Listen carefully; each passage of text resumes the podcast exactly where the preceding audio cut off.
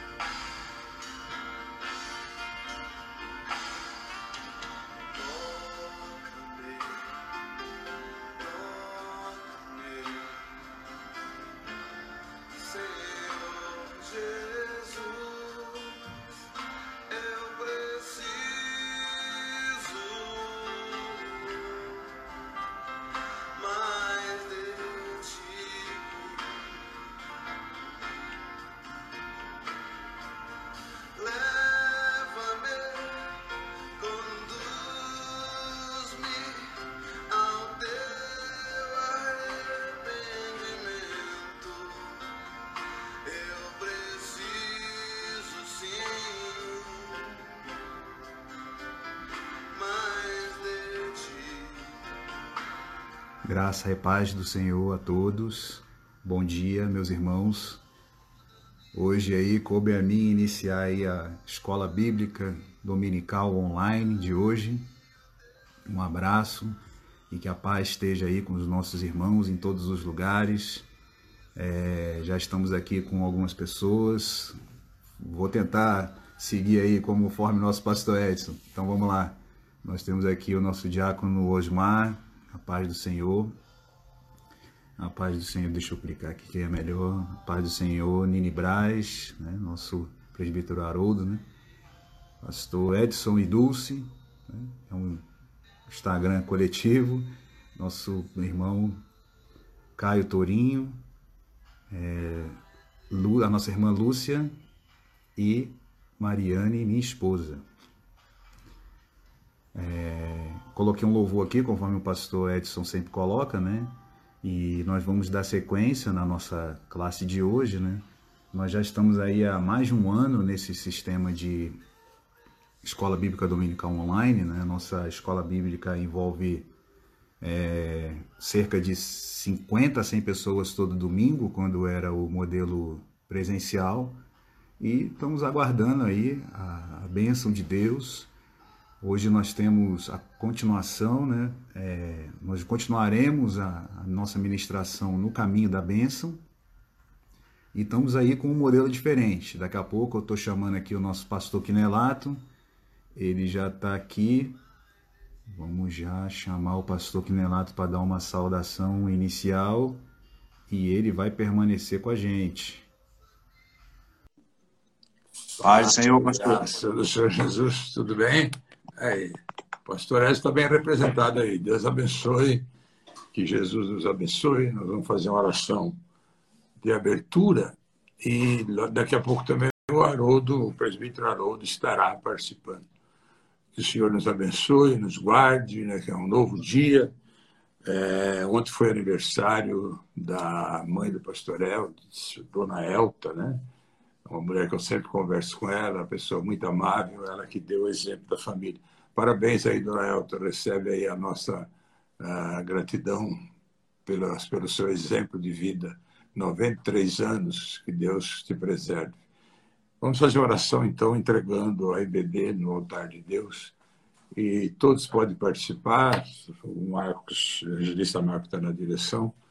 E nós vamos estar comentando na medida da da direção do Espírito. Deus e Pai, em nome de Jesus, nós queremos colocar toda a igreja no teu altar, todas as escolas dominicais do mundo inteiro, que haja a bênção e a graça do teu Espírito, Senhor, que nunca nos falte a inspiração, a luz, a direção, o livramento, Senhor, de tudo aquilo que não agrada aos teus olhos. Retira de nós o mal, Abençoe cada família onde ela estiver agora, as pessoas de outros estados, as pessoas que sempre participam da IBD, que o Senhor esteja nos abençoando nesta manhã. Entregamos a Ti a direção do Espírito, abençoamos a cada participante e que a bênção esteja no teu lar. Assim oramos em nome de Jesus. Amém. Glória a Deus.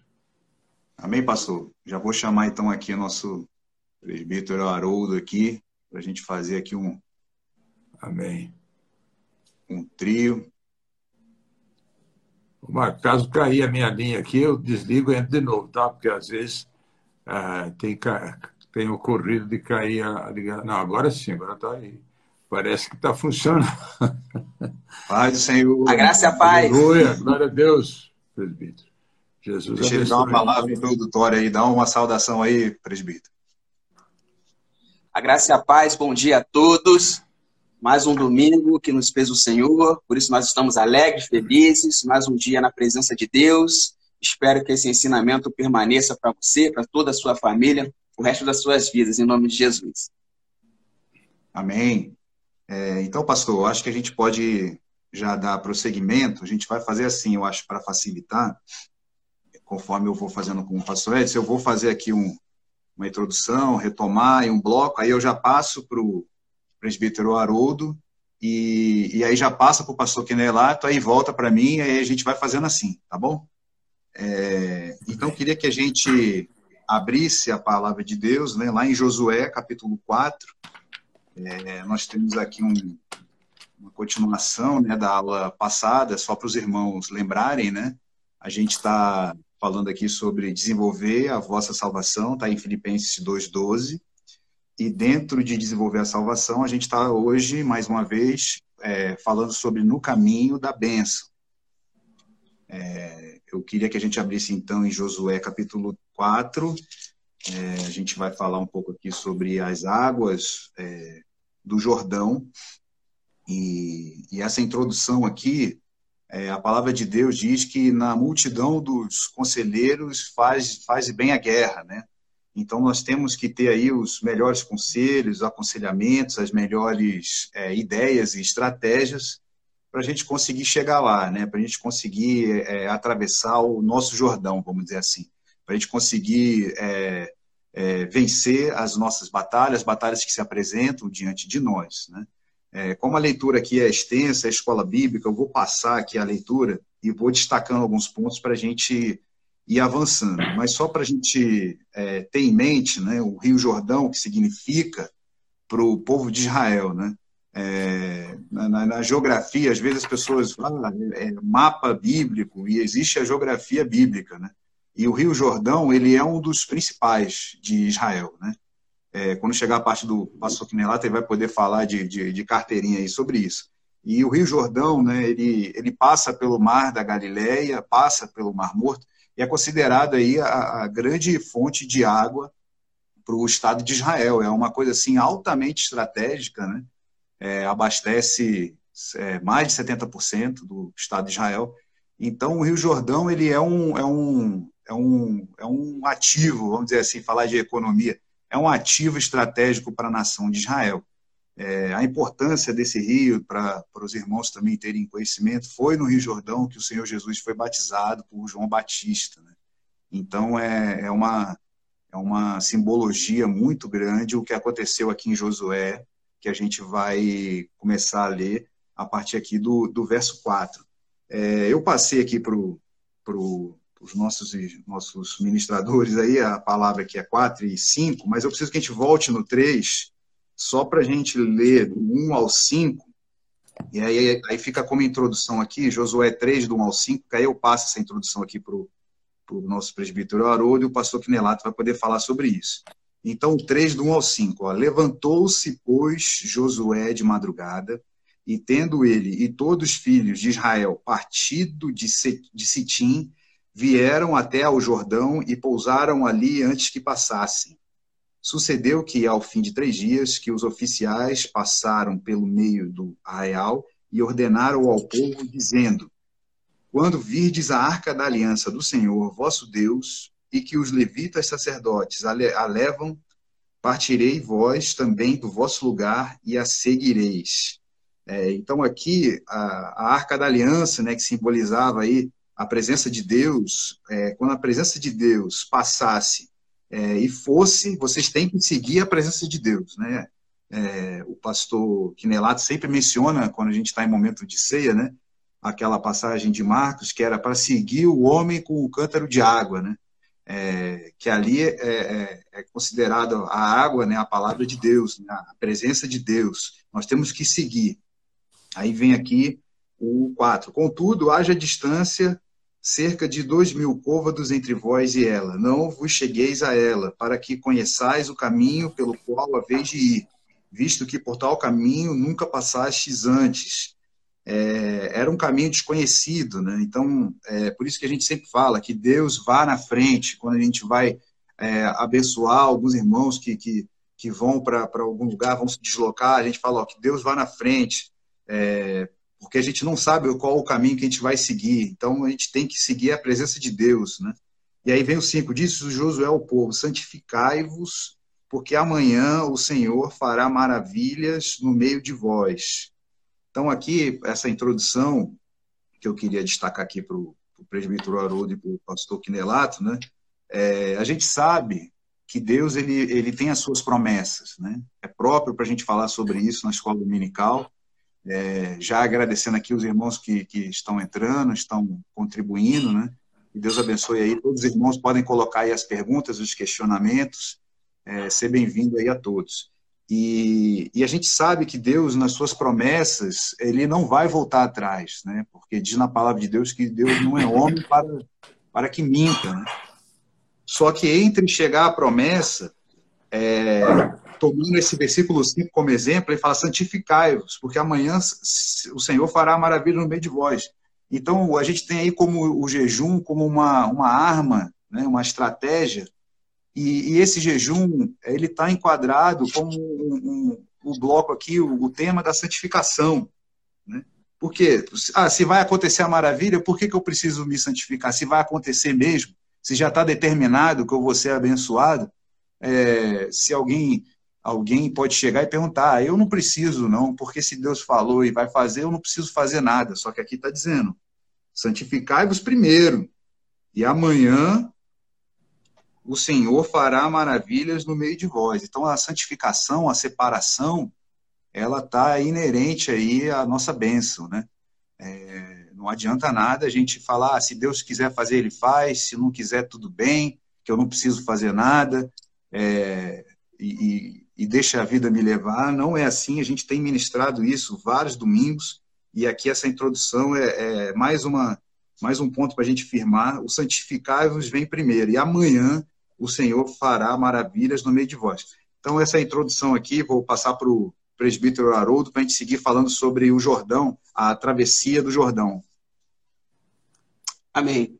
É, vou voltar só um pouquinho antes de chegar nessa travessia do Jordão no finalzinho do livro de Deuteronômio, quando morre, pois então, a Moisés, nos seus 20, 120 anos de idade, quando ele sobe o monte, ele impõe também as mãos sobre Josué e participa ele. No capítulo 1 de Josué, aí vem uma coisa interessante, que para você até mesmo antes de santificar o povo e chamar o povo realmente para o que haveria de acontecer, diz a palavra de Deus que Deus, o próprio Deus, anima Josué eu, eu preguei na, na terça-feira passada sobre o amor de Deus por nós, né? E por vezes ele até deu testemunho do próprio Jó para Satanás diante de todo aquele contexto que estava ali acontecendo. Imagine você agora recebendo de Deus ele te animando. É claro que ele cita que o seu servo já estava morto. Não adiantava mais chorar, lamentar. Olha, Josué, Moisés, o meu servo é morto. No versículo 3 do capítulo 1, ele diz: Aonde pisar a planta dos vossos pés é seu. Ah, é uma autoridade tremenda, a responsabilidade era grande, mas ele já sabia da certeza também da vitória. E em três dias ele falou para Josué, o próprio Deus, dizendo: Olha, prepara o povo, que em três dias vocês vão sair e vão pisar em outro local que vocês não conhecem, mas eu vou mostrar quem sou eu. O povo ficou cativo há mais de 40 anos. Só lá no Egito, até atravessar, pois então, a, a, a, toda essa terra, até chegar nessa terra prometida. Se passou uma geração inteira, uma geração que por vezes não conhecia a Deus, só servia ou ouvia falar desse Deus e ouvia falar dos seus pais, mas as histórias se perderam um pouquinho. E Deus queria mostrar ao, ao povo de Israel quem ele era, e através, depois, então, também de Moisés. Então, que ele cita a, a Moisés dizendo: Todo lugar que quiser a planta do vosso pé, tenho dado como eu te prometi. Então, não temas, não te desanime, ser forte, ser corajoso, continue nessa jornada que eu sou contigo. E aí ele envia esses dois espias até Jericó, eles voltam com a história de como eles conseguiriam, pois, chegar lá, e ele agora começa a preparar o povo. Agora se preparem, pois, então, de madrugada, como o evangelista Marcos acabou de trazer. Nós não devemos entrar em batalha, nós não devemos entrar em guerra sem estar preparado. Não adianta eu convocar a igreja agora, olha, nós vamos evangelizar agora toda a Tele Brasília, nós vamos sair orando nos hospitais, se nós não tivermos, pois, então, nos santificados ontem. Jejuado, buscado, ter lido a palavra de Deus, a Bíblia, ter, pois então, estado na escola bíblica dominical, participado dos cultos, nós temos que estar fortalecidos, porque nós vamos entrar em guerra que não é física, é espiritual. E se nós não tivermos com a nossa mente, com o nosso coração, pois voltado para isso, nós vamos estar nessa guerra para perder. Então o povo se santificou, se prostrou, se levantou, tomou banho, trocou suas vestes, se preparou para aquele grande dia. E era um caminho que eles não conheciam, não podiam tocar na arca da aliança. Mas o Senhor estava à frente. Como o evangelista Marcos falou, caminho que nós não conhecemos, nós devemos deixar Deus ir à frente. Ele vai à frente. Ele determina se vai virar para a direita, se vai virar para a esquerda, se nós vamos continuar reto. É Ele que nos capacita a chegar até lá. Mas Ele já tinha dado, liberado essa palavra de vitória. Aonde vocês pisarem, aonde vocês passarem, eu vou tenho dado, pois então, essa palavra de vitória. Pastor Quinelato. Opa, maravilha. Então, esse texto aqui de Josué é um texto muito conhecido, e muito bom o comentário do presbítero Arudo, mas veja que é, Josué estava diante de um grande desafio, porque até então ele não tinha, não havia um sinal né, de, da vida de Josué. De Moisés havia muitos. Então nós vemos aqui aquilo que o evangelista Marcos citou no versículo 5, é, disse Josué ao povo, santificai porque amanhã o Senhor fará maravilha no meio de vós. Todas as vezes que nós nos santificamos, que decidimos abandonar o pecado, abandonar os vícios, abandonar a miséria, o que acontece? Deus faz maravilha. E veja que no versículo 7, então disse o Senhor a Josué: Hoje começarei a te engrandecer. Ou seja, eu vou te honrar, Josué. Porque Josué estava preocupado, ele estava diante de um desafio muito grande. Para você ter uma ideia, o Rio Jordão, naquela época, segundo os históricos, ele é, ele tinha dois mil metros, as águas transbordavam, então eles tinham uma dificuldade muito grande para atravessar. Nesse período de agora, quando eu tive lá no Rio Jordão, eu creio que eu não encontrei nenhum lugar que ele tenha mais de 20 metros, 25 metros. Então, é, para a gente entender aqui, Deus ele começa a nos engrandecer na medida da nossa entrega. Você que é você que assiste, só de você estar assistindo a EBD, você está honrando o seu ministério, a sua vida, a palavra de Deus. E Deus vai te engrandecer, Deus vai te abençoar, Deus vai te guardar. Eu lembro quando nós fizemos a primeira Santa Ceia da, da IBAV, nós estávamos preocupados, né, porque era, foi a primeira, né? E eu estou vendo que a missionária Isabel está participando também ela, é, quando terminou a ceia, ela chegou para mim e falou assim: Olha como Deus honra, Deus nos honrou. Então, isso daí é muito importante você saber que Deus vai te honrar na medida da nossa santificação, na medida do nosso coração. Quando a obra é feita com amor, com entrega, então nós temos essa experiência com Deus. E Deus falou para José: Olha, hoje eu vou começar a te engrandecer o povo vai ver quem é Josué. E ali então foi que houve eh, a abertura do, do Rio Jordão e essa passagem toda dele conduzindo o povo. Então, essa é a palavra breve, mas eu acho que o, o, o texto aqui, o 5 e o 7, merece ter esse destaque, né? Santificai-vos hoje, porque amanhã o Senhor fará maravilha no meio de vós. Deus vai cuidar da nossa separação do mal, Deus vai nos honrar, nos abençoar, nos guardar, dar força, aconteça o que acontecer, Deus vai estar do teu lado. Então é isso, Marcos. Eu acho que como comentário está bom. Amém, irmãos. É, dar aqui boas-vindas a todos que já entraram, né? A missionária Arlete, a missionária Verônica, a missionária Isabel, o nosso diácono Wildes, Leonardo Souza, é, Gláucia, Leca, Juliana Pires, a Jaqueline, é, Adria Vanessa. Estou tentando seguir aqui o roteiro para gente. é, que os irmãos fiquem à vontade aí para colocar pergunta, para comentar. A gente faz isso daqui é, de maneira colaborativa, né? Então vamos dar sequência aqui, irmãos. Tem um versículo que o pastor Edson ele citou esses dias, né? Na mensagem pastoral, né?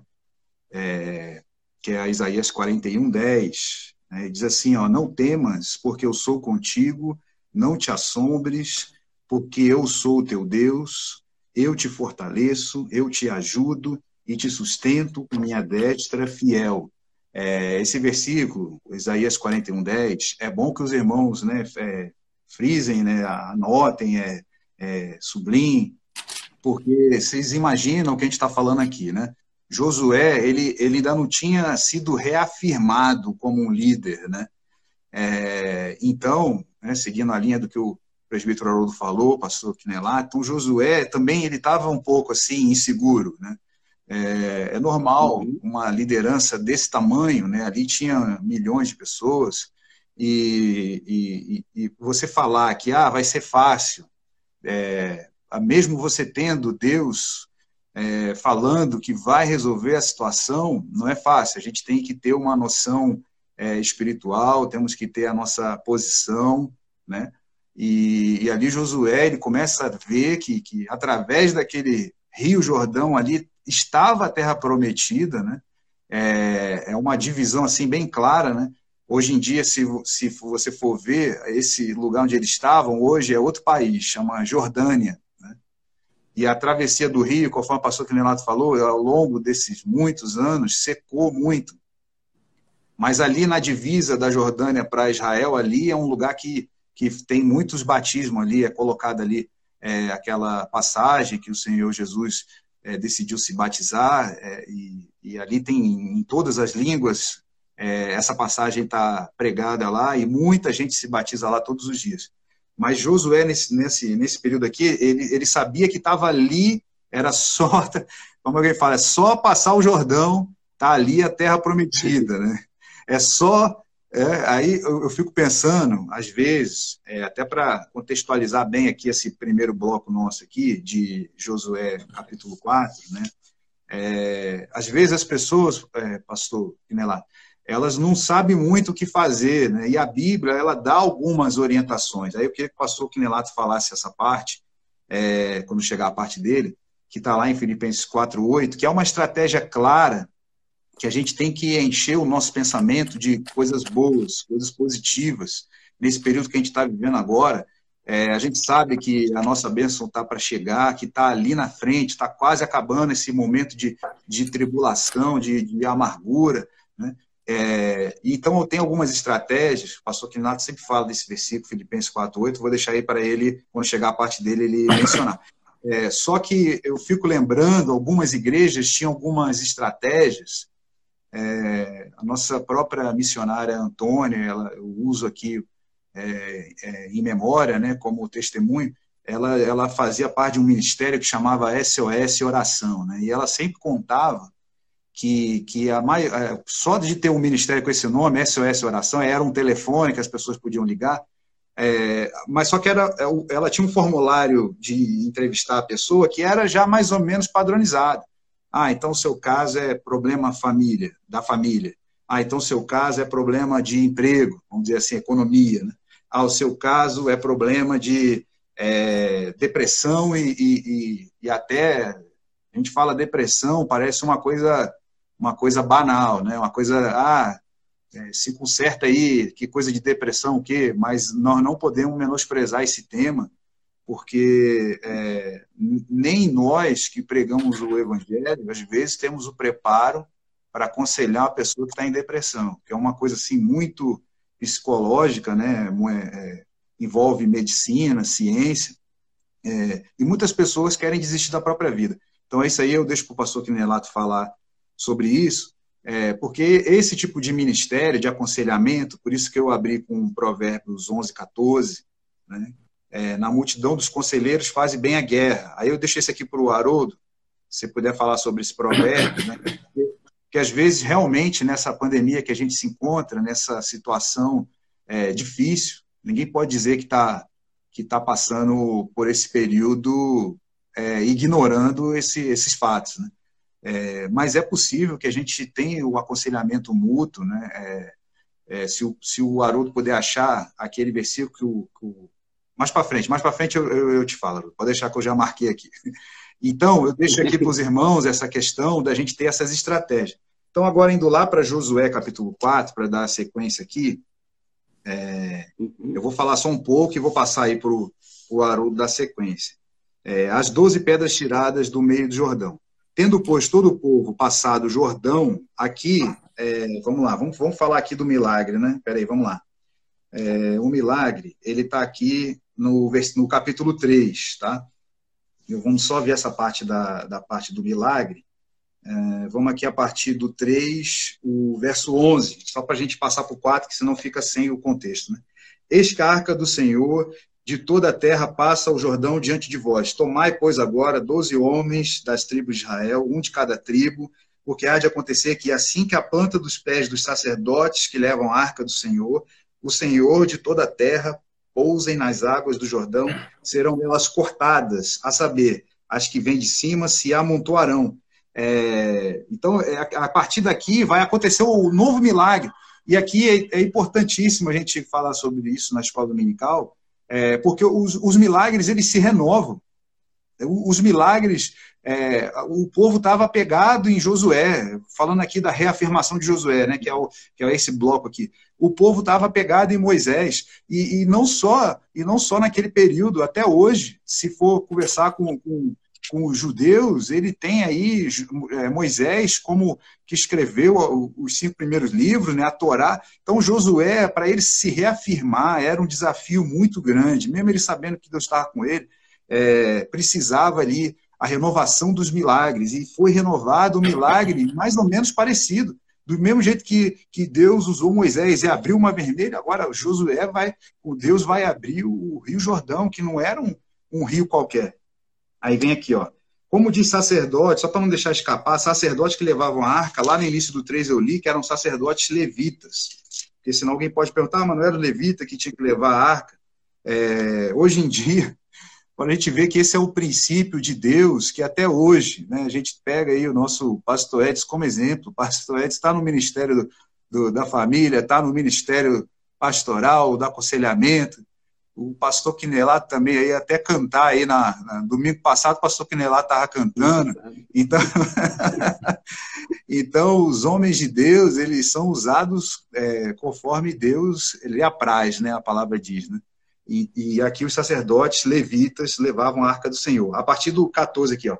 Tendo partido o povo das suas tendas para passar o Jordão levando os sacerdotes a arca da aliança diante do povo e quando os, os que levavam a arca chegaram até o Jordão e os seus pés se molharam na borda das águas, porque o Jordão transbordava sobre todas as suas ribanceiras todos os dias da cega. Esse era o período de, de chuva e que estava cheio. Não tem como alguém falar que foi uma obra do acaso é, eles terem passado o Jordão a seco. Foi realmente um milagre. Essas pedras que a gente vai ver das doze tribos que foram lançadas lá, é uma prova, né? É coisa de arqueologia, deve ter aí vários programas e documentários sobre isso aí, para os irmãos pesquisarem. Aí vem o 16, ó, pararam-se as águas que vinham de cima, levantaram-se num montão muito longe da cidade de Adã, que fica ao lado de Sartã, e as que desciam ao mar de Arabá, que é o mar salgado, foram todas, foram de todo cortadas, então passou o povo de fronte de Jericó. Né? É, então imagina, a gente está falando aqui nesse, nessa altura, não dá tempo de gente ler, de estudar todo o livro de Josué, mas nessa altura aqui, os, alguns espias já tinham ido lá em Jericó, já tinham visto que ia ter uma batalha muito grande, precisava de exército, precisava de armas, é, precisava de um monte de coisa. Você tomar uma cidade não é uma, uma, uma, uma batalha fácil, né? É, e es, esses soldados novos são os filhos, porque a palavra diz que o, o, os veteranos eles morreram todos no deserto. Essa geração aqui é nova. Todos que batalharam as grandes batalhas no deserto, agora, é, para muitos aqui, de repente, é a primeira vez que vai enfrentar uma batalha, uma batalha muito grande. Jericó tinha suas muralhas, era uma coisa assim em termos de batalha, de guerra, era uma, uma, das maiores que o povo de Israel teria que passar, seria essa batalha de Jericó. E aí a gente vê eles passando pelo, pelo rio com as águas cortadas e vê Jericó de frente. Então é, é, é uma questão assim muito é, espiritual, né? A gente está é, passando o Jordão, o Senhor está provendo, segura as águas para a gente passar e a gente vê o nosso desafio de frente. Está ali o nosso desafio e está aqui o milagre acontecendo, né? É, que é uma questão muito séria aí. É, a palavra de, de, de, Deus diz que a gente, nós não somos daqueles que retrocedem, né? Então, agora que a gente já está no meio do Jordão, o milagre está acontecendo, a gente vê o nosso desafio de frente, é, nós não podemos retroceder. Aí diz aqui o 17: Porém, os sacerdotes que levavam a arca da aliança passaram firmes no meio do Jordão, e todo Israel passou a pé enxuto, atravessando o Jordão. Então, houve aquela travessia, tá? É, os sacerdotes que levavam a arca, aquela missão da presença de Deus, né? É, os obreiros da, da, casa de Deus, é, pararam firmes, foi com firmeza ali para poder o povo passar a seco. Então, é, para todo mundo aí ter essa palavra, a gente ter essa palavra direcionada a todos os irmãos aí, os que, os que são obreiros, tem que ter firmeza, não pode ficar vacilante ou, ou inconstante. Aí agora, já que a gente já falou sobre o milagre, eu sei que é muita coisa, mas eu quero ir avançando aqui no capítulo 4, né? É, vamos lá, vamos voltar aqui. Ó. Tendo todo o povo passado o Jordão, falou o Senhor Josué, dizendo, tomai do povo doze homens, um de cada tribo, e ordenai-lhes, dizendo, aqui do meio do Jordão, do lugar onde parados pousaram os sacerdotes os pés, tomai duas pedras e levai-as convosco e depositai-as no alojamento que haveis de passar esta noite. Chamou, pois, Josué os doze homens que é, escolhera dos filhos de Israel, um de cada tribo, e disse-lhes: Passai adiante da arca do Senhor, vosso Deus, ao meio do Jordão, e cada um levante sobre o ombro uma pedra, segundo o número das tribos dos filhos de Israel, para que isso seja por sinal entre vós, e quando os vossos filhos no futuro perguntarem, dizendo o que significam essas pedras, então lhes direis que as águas do Jordão foram cortadas diante da arca da aliança do Senhor. E, em passando ela, foram as águas do Jordão cortadas. Estas pedras serão para sempre memorial aos filhos de Israel. É, então, aqui era um novo milagre. Deus ele renova os milagres. Né? É, assim como Deus abriu o Mar Vermelho, eles, ele, ele abriu agora o Rio Jordão e dizendo ali, ó, todas as tribos, simbolizando ali a, a nação de Israel. E a importância desse rio que a gente falou aqui, é o rio que no futuro vai se batizar o Senhor Jesus. É, então, é, é uma importância muito grande. E ali o, o memorial que foi estabelecido era justamente para dizer Deus é o Deus que renova os milagres. A gente não vive é, é, apenas dos milagres que estão na Bíblia. Deus ele renova os milagres na nossa vida hoje, vai renovar é, é, e vai renovar esses milagres para outra geração, para a geração dos nossos filhos. É, todos eles terão oportunidade de experimentar os milagres de Deus. Essa tem que ser a nossa oração. É, tem até aquele louvor que diz, né, faz um milagre em mim, né? Então, é, a nossa vida, ela está é, na mão de Deus para que Deus faça um milagre. Nós não precisamos viver dos milagres dos outros ou dos milagres é, antepassados ou, ou dos milagres só da Bíblia. Aqui é uma prova que Deus renova os seus milagres. É, acho que vai ficar muita coisa, mas eu passo aqui para o Haroldo e a gente vai retomando aí depois. Tá bom. Bem, deixa eu tentar ser breve aqui. Ah, o evangelista Marcos acabou de trazer que uma geração inteira de guerreiros, eles ficaram pelo deserto. Aquele povo que ficou blasfemando, ou reclamando, ou questionando a Deus, esses eles não herdaram a terra prometida. O que herdaram foram seus filhos. No versículo 13 do capítulo 4, diz que tinham cerca de 40 mil homens de guerra. Esses 40 mil homens era realmente a primeira batalha deles.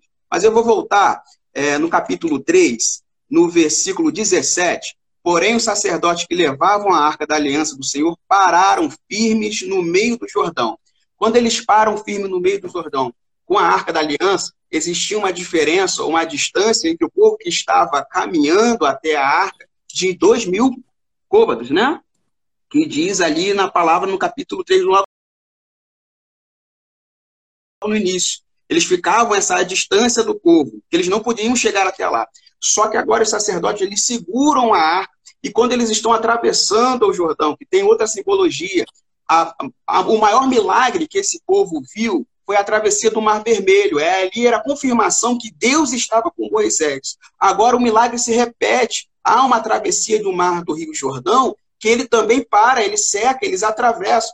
E na travessia onde eles estão olhando agora de frente, vem os muros de Jericó. Era impossível. Era a minha primeira batalha era impossível atravessar aqueles grandes muros, porque seria é, impossível, difícil. Mas Deus se mostrou presente. Quando todo o povo atravessou, eles viam a arca da aliança e viam o futuro que Deus havia estabelecido. Me lembrou a história de Davi e Golias. Todo o povo agora reunido, um filisteu se levanta e fala: ó, se eu perder essa batalha, eu vos, eu, o nosso povo será vos por escravos. Era uma esperança do povo de Israel tornar, pois então, é, um domínio e prevalecer sobre os filisteus. Apenas um homem viu aquilo como uma possibilidade, que foi Davi. Olha, eu, eu não vou a você com, com, com, com espadas, eu vou a você diante de um Deus maior, que vai me dar a vitória. E todo o povo ali começou a crer quando Davi, pois então, corta a cabeça do Golias, mostra ao povo de Israel quem era Deus naquele local a dificuldade não pode, pois, dimensionar o tamanho do meu Deus. Meu Deus é muito maior. Então, quando o povo começa a passar e atravessar o Rio Jordão, que já era um milagre, vira, pois então, a arca da, da aliança, da promessa, e diante deles, bem próximo a eles, e a dificuldade por detrás, deu a eles um renovo, uma esperança. Existia, pois então, a esperança que Deus estava no controle de todas as coisas. Era um caminho novo, eles não esperavam passar por ali, mas Deus começou a provar que quem estava à frente ao lado dele, de Josué, era o Deus de Israel. Começou a se mostrar a quem ele era. E a esses 40 mil novos guerreiros que se levantaram, viu, pois então, que Deus estava com ele no caminho. E aí, naquele, só para passar para o pastor Quinelato, nesse versículo, diz que eles tomaram a, essas pedras exatamente aonde Deus se revelou a eles. Aonde pararam, pois, então, os sacerdotes, Josué pediu que 12 de cada tribo, um de cada tribo, pegasse uma pedra, que no final, lá em Gilgal, eles montassem, pois, então, um. É, e fugiu aqui o nome agora? Um, um memorial, para que todos os filhos, pois, então, lembrassem do que aconteceu naquilo dali. Mas eles pegaram a pedra exatamente de onde Deus se mostrou a ele. Então, onde ficaram a arca da promessa. Eles viram, pois, então, o muro de Jericó por detrás, eles pegam uma pedra daqui e vocês vão lembrar lá na frente que eu me revelei a vocês como um Deus vitorioso. Pastor Quinelá. Amém. Glória a Deus. Está muito bom. Vamos resumir aqui para você entender esse quadro. Está excelente o comentário. O pastor Ed escreveu ali, li, né, que diz que não há vitória sem preparo para a guerra. E realmente nós dependemos de uma estrutura espiritual para nós enfrentarmos as batalhas. Você vê que o presbítero Haroldo falou que aquele povo morreu no deserto porque murmuraram. Então, uh, os murmuradores, nós estamos passando por esse período difícil, não é hora de murmurar, é hora de enfrentar. Então, para isso, tem que haver um preparo espiritual. Então, aqui, as doze pedras da ribanceira do Rio Jordão uh, simboliza a comunhão do grupo, que eram doze tribos, cada um colocaria uma pedra. Veja como é importante é, como é importante você ter a comunhão da igreja. Porque quando você tem a comunhão na sua casa, na igreja, o que acontece? Você está de acordo com a palavra de Deus. Então, nada justifica a pessoa se apresentar no altar e pregar o evangelho e ele não ter uma comunhão começa dentro de casa. Aí ele vai ter a comunhão na igreja, aí Deus vai abençoar, vai respeitar. É, nós vemos que esses dois espias, eles eram. Uh, Josué mandou na frente, agora vamos ver o quadro. O Rio Jordão, dois mil metros, é o que a história diz. Transbordava. Aí ele separa dois espias e fala: olha, vocês vão espiar a terra. E aí, como é que ele escolheu? Escolheu dois exímios nadadores. Tinha que ser bons nadadores, porque tinha que levar, tipo, a mochila, também alguma coisa. E eles foram nadando e entraram em Jericó. Aí aconteceu tudo aquilo, é, Raabe, toda aquela, aquela história, para que... Porque o Josué, quando ele enfrentou essa situação, ele estava tão uh, abatido pelos problemas, porque você, que um dia vai fazer a obra de Deus, você há de saber que os problemas são muito grandes. E Josué, é, aí Deus aparece para ele. É, e ele estava tão tenso que ele falou: escuta, o, o, você é um dos nossos ou dos nossos inimigos? Ele falou: eu sou o príncipe dos exércitos e venho em nome do Senhor. Então Josué estava com toda a confiança que Deus ia estar com ele nessa travessia. E nós temos que ter uma grande confiança também que Deus está do nosso lado nessa travessia. Nós estamos vivendo uma travessia e tende a prolongar-se. Então, por exemplo, hoje nós temos o culto presencial, nós sabemos de todos os nossos cuidados, todas as circunstâncias. Mas é, isso que o pastor Edson colocou ali, e ele focou também, que essas 12 pedras tribanceiras do Rio Jordão representam a comunhão, de, porque a vitória na sua vida só se vai dar através da comunhão. Você imagina se você está bem mal dentro de casa, brigando com a esposa. Aí então você tá, já perdeu, não tem comunhão. Como é que você vai fazer uma obra de Deus se você não foi preparado para a guerra? Você tem que haver. E Deus falou: ó, pega uma pedra de cada um e coloque na ribanceira do Rio Jordão, simbolizando a comunhão. O que, que Elias fez eh, no Monte Carmelo? Ele restaurou o altar que estava em ruínas também. Porque quando o seu altar, o meu altar, estiver em ruína, Deus não vai operar. É baseado ali na, na, na nessa situação. Eu não sei se o, se o evangelista Marco quer que a gente comente Filipenses agora ou é depois? Pode ser depois, pastor. Pode ser depois. Tá bom. Deixa eu, deixa eu fazer aqui os comentários do pessoal. É, deixa eu passar aqui. Então, o senhor já falou do que o pastor Edson. O pastor Edson comentou de novo. Será que as 12 pedras simboliza a unidade do povo, assim como no altar restaurado do profeta Elias, está é, tá aqui, né, a partir do versículo 19, só para responder aqui o pastor Edson, do, do capítulo 4, ó, subiu, pois, do Jordão o povo no dia 10 do primeiro mês e acamparam-se em Gilgal, é, do lado oriental de Jericó. As doze pedras que tiraram do Jordão levantou a Josué em coluna em Gilgal, a palavra Gilgal, ela tem o sentido de aliança, lugar de aliança. Né? Então, realmente é a mesma, a mesma, é, a mesma passagem lá, quando Elias reúne as doze pedras, simbolizando as doze tribos, e naquela parte de Elias, ele ainda manda jogar água sobre a, a, o sacrifício ali, as pedras, e, e já estava já há muito tempo sem chover, né? Então, como que o povo conseguiu jogar aquela água sobre as pedras é, então, é, chama lugar de aliança, ali era um momento de restauração.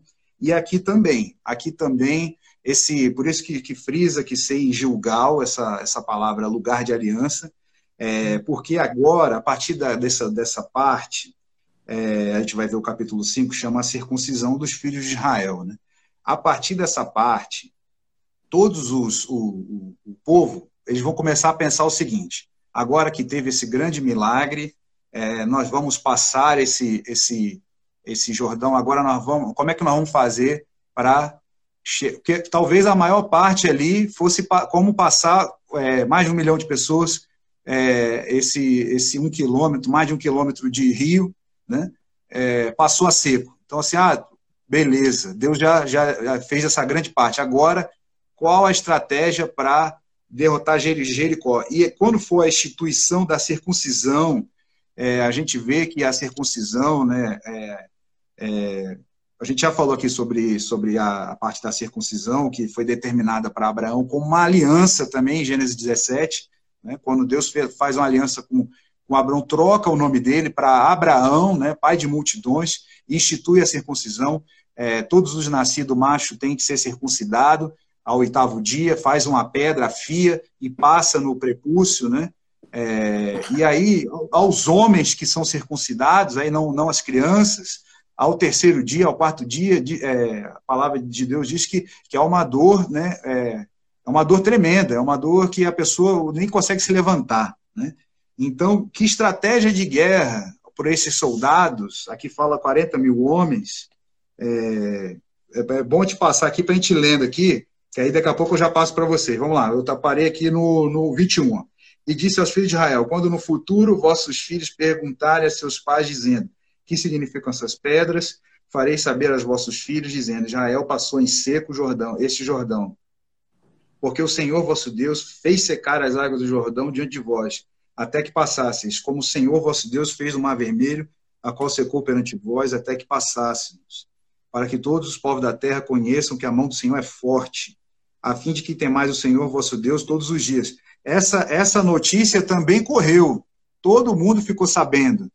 Olha, o, Deus, o Deus de Israel que fez eles passarem o Mar Vermelho, agora fez eles passarem o Jordão, e todos ficaram atemorizados. Né? Tanto que Raabe teve que esconder aqueles espias na casa dela, depois ela confessa, né? É, confessa que ela acabou mentindo e tal, e, e ela teve fé e, e, ela é considerada como heroína da fé lá em Hebreus 11. É, então, aqui agora, a circuncisão, é o capítulo 5, é o segundo bloco nosso aqui. Ó. Sucedeu que, ouvindo todos os reis dos amorreus que habitavam deste lado do Jordão, ao ocidente, todos os reis dos cananeus que estavam ao pé do mar, que o Senhor tinha secado as águas do Jordão, de diante dos filhos de Israel, até que passasse, até que passamos, desmaiou-lhes se-lhes o coração, e não houve mais alento neles, por causa dos filhos de Israel. Naquele tempo disse o Senhor a Josué: Faze facas de pederneira e passa de novo a circuncidar os filhos de Israel. Então Josué fez para si facas de pederneiras, de pederneira, e circuncidou os filhos de Israel em Gibeate Aralote, que é o, é, significa local da circuncisão. Ali foi uma grande circuncisão. Aí a gente já está avançando aí, ó. Foi feita ali é, em Gilgal, o memorial, o lugar de aliança, que é a restauração. Esses soldados, eles não tinham passado por circuncisão, então circuncidou todo mundo, né? É, você imagina se fosse assim, né? Vamos agora chamar todo o povo, circuncida todo mundo, né? todo mundo uma vez. Vamos agora, agora vamos acertar as coisas agora de uma vez por todas, agora nós vamos entrar em aliança com Deus. Esse é aquele momento que o pastor Quinelato, a gente faz aquele grande chamado, agora nós vamos chamar toda a igreja em oração. Agora nós vamos chamar toda a igreja agora para fazer um propósito. Agora todo mundo vai entrar, e aí não tem como, cara, não tem para onde correr. Não tem para onde correr. É, é, eu, eu remeto essa passagem ali, quando a coisa apertou, e o Senhor Jesus falou até para os apóstolos ali, ó, se vocês quiserem me abandonar também, é, fica, fica à vontade. Que aí, quando chega uma situação dessa, aí você tem que pensar o seguinte, né? Que o apóstolo Paulo diz: quando eu era menino, eu fazia coisa de menino. Agora eu sou homem, tenho que fazer coisa de homem. E Pedro chegou para Jesus e falou: O que fazer? É, para onde iremos se só tu tens as palavras da vida eterna? Nós não temos para onde correr. Ou a gente se acerta com Deus agora, não tem mais opção. E aqui eles não tinham mais como retroceder, já tinha passado o Rio Jordão e circuncidou todo mundo. Agora é circuncida e aí alguém pode falar assim, mas Josué, você está ficando doido, né? Você está ficando, é... como é que, todo mundo está sabendo que a gente fez aliança é, com Deus para passar o Jordão? Agora vai vir a batalha de todos os reis vão se juntar contra nós e você passa a circuncisão, a circuncisão, que ao terceiro dia ninguém pode se levantar da cama. Aí a gente vai ver o que vai acontecer mais para frente. Vamos ler aqui, ó. É, foi essa razão que Joé circuncidou é, porque Josué circuncidou todo o povo que tinha saído do Egito, os homens, todos os homens de guerra, já eram mortos no deserto pelo caminho, porque todo o povo que saíra estava circuncidado, mas nenhum deles que nascera no deserto pelo caminho, depois de terem saído do Egito, haviam circuncidado. Porque 40 anos andaram os filhos de Israel pelo deserto, até se acabar toda a gente dos homens de guerra que saíram do Egito, que não obedeceram à voz do Senhor, os quais o Senhor tinha jurado que lhes não havia de deixar ver a terra que o Senhor, sob juramento, prometeu a dar seus pais, a terra que mana leite e mel. É, eles não chegaram no descanso por causa da desobediência. Né? É, então aqui era uma, uma mais uma tentativa clara de, olha, vamos fazer diferente. Ao invés de a gente querer resolver todos os nossos problemas, por mais que tivessem as melhores armas, os melhores guerreiros, isso não não estava se configurando uma boa estratégia, porque o, os pais deles morreram no deserto. Né? Então, você querer enfrentar os problemas no seu próprio braço ou na sua própria cabeça não se revela uma boa estratégia. Então, aqui eles falaram: vamos fazer diferente, vamos fazer uma aliança com Deus e vamos obedecer a Deus. Se a gente vai ganhar a guerra ou não, não é problema. O problema é que a gente tem que chegar lá no descanso. E aí vem aqui o 7. Ó. Porém, em seu lugar pôs os seus filhos. A este Josué circuncidou, porquanto estavam incircuncisos, porque não circuncidaram no caminho. Tendo sido circuncidada toda a nação, ficaram no lugar do arraial até que sararam. Disse mais o Senhor a Josué: Hoje removi de vós o opróbrio do Egito, pelo que o nome daquele lugar se chamou Gilgal até o dia de hoje. É, então há esses momentos em que Deus restaura a sorte de Sião. A gente falou esse salmo, né? É, que Deus restaura, restaurou a sorte de Sião, ficamos como quem sonham. Né? E aqui é, apagou o opróbrio, a vergonha né, é, do Egito, do, dos que, dos que é, tinham saudades do Egito. É, essas pessoas que sentem saudades do mundo, saudades do Egito, essas pessoas elas não vão conseguir entrar no descanso. Tem que trabalhar a cabeça, tem que trabalhar a mente. Por isso que, eu, que essa parte aqui eu quero que o pastor Quinelato frise o Filipenses é, 4.8, é, porque diz que aquele povo que saiu escravo do Egito, eles foram libertos é, fisicamente, mas na mente deles eles continuavam escravos, eles, eles tinham saudade das festas, saudade das cebolas, né? É, e que momento que eles tinham para festejar no Egito, sendo escravo, trabalhando daquele jeito? Eram pequenos momentos de prazer carnal e que eles diziam que tinham saudade quando estavam sendo alimentados no deserto pelo Senhor.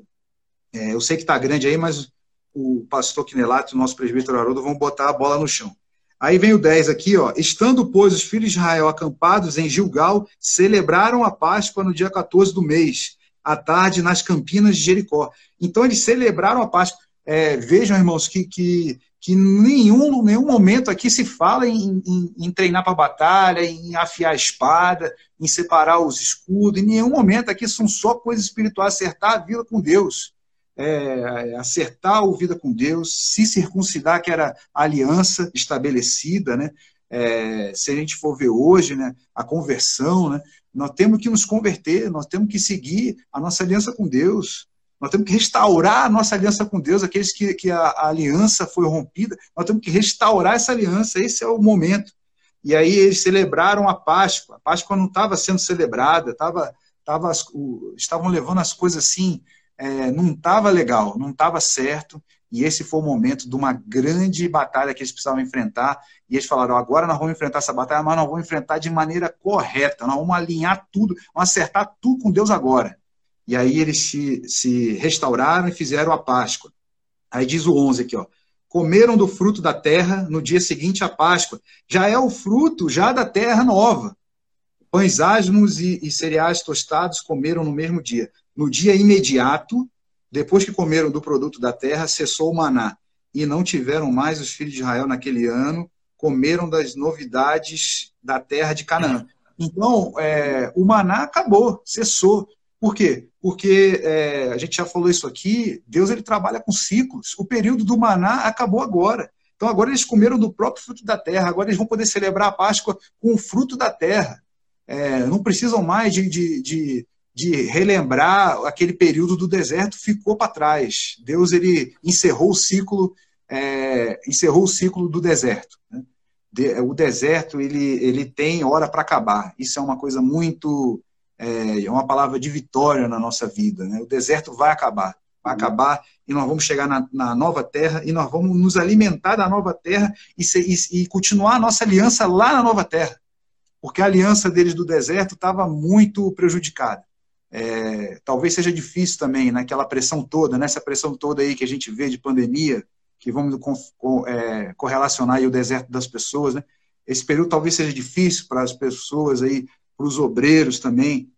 A gente lembra aí o nosso, é, né, o nosso, o nosso irmão do som Caio falando, ah, é, tá difícil organizar aqui o som nesse, é que a gente está vivendo aí um momento híbrido aí de culto presencial, culto online.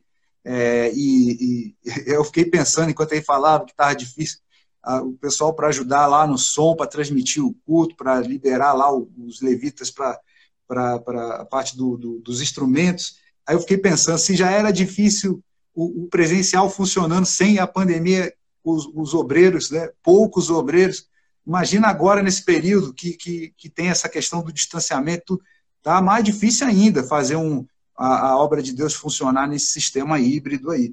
Mas o que, que Deus tem para nós? nós vamos atravessar esse deserto e o maná vai ficar para lá, é, vai encerrar esse maná do deserto e agora não vamos poder fazer a Páscoa com o fruto da terra prometida, o fruto novo. Que, que, além de Deus renovar o, o, os milagres, Deus, Deus, também faz um renovo é, da nossa vida com Deus, renova dia a dia.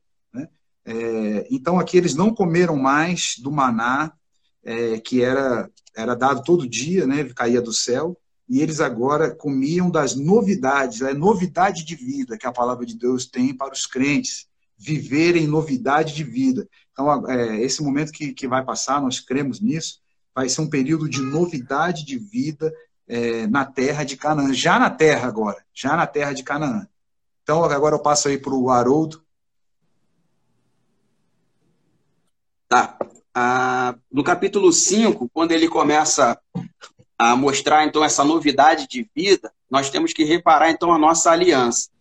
O que havia sido feito e prometido lá atrás, como bem disse o evangelista Marcos no capítulo 17 de Gênesis, quando Deus muda até o próprio nome de Abraão para Abraão, e ele faz essa circuncisão aos seus 99 anos de idade, do seu filho aos 13, Ismael já com seus 13 anos, e começa a partir dali, com o oitavo dia, todo menino que nascesse era para ser circuncidado, se mostrava que o povo o povo de Israel já era separado, apesar de não ter isso com as meninas, com as mulheres que nasciam, mas os meninos faziam, pois então é isso aí. E quando eles saíram do deserto, nos 40 anos que eles caminhavam ainda nesse deserto, já tinham sido libertos, cativos do povo do Egito, eles não se consideraram, porque eles também não pararam, apesar de ficar rodeando e andando, e todos os dias caía esse maná, o povo continuava também reclamando, como bem o pastor Quinelato trouxe aqui, e blasfemavam, e queriam voltar a, a, essa festa que eu hoje não entendo.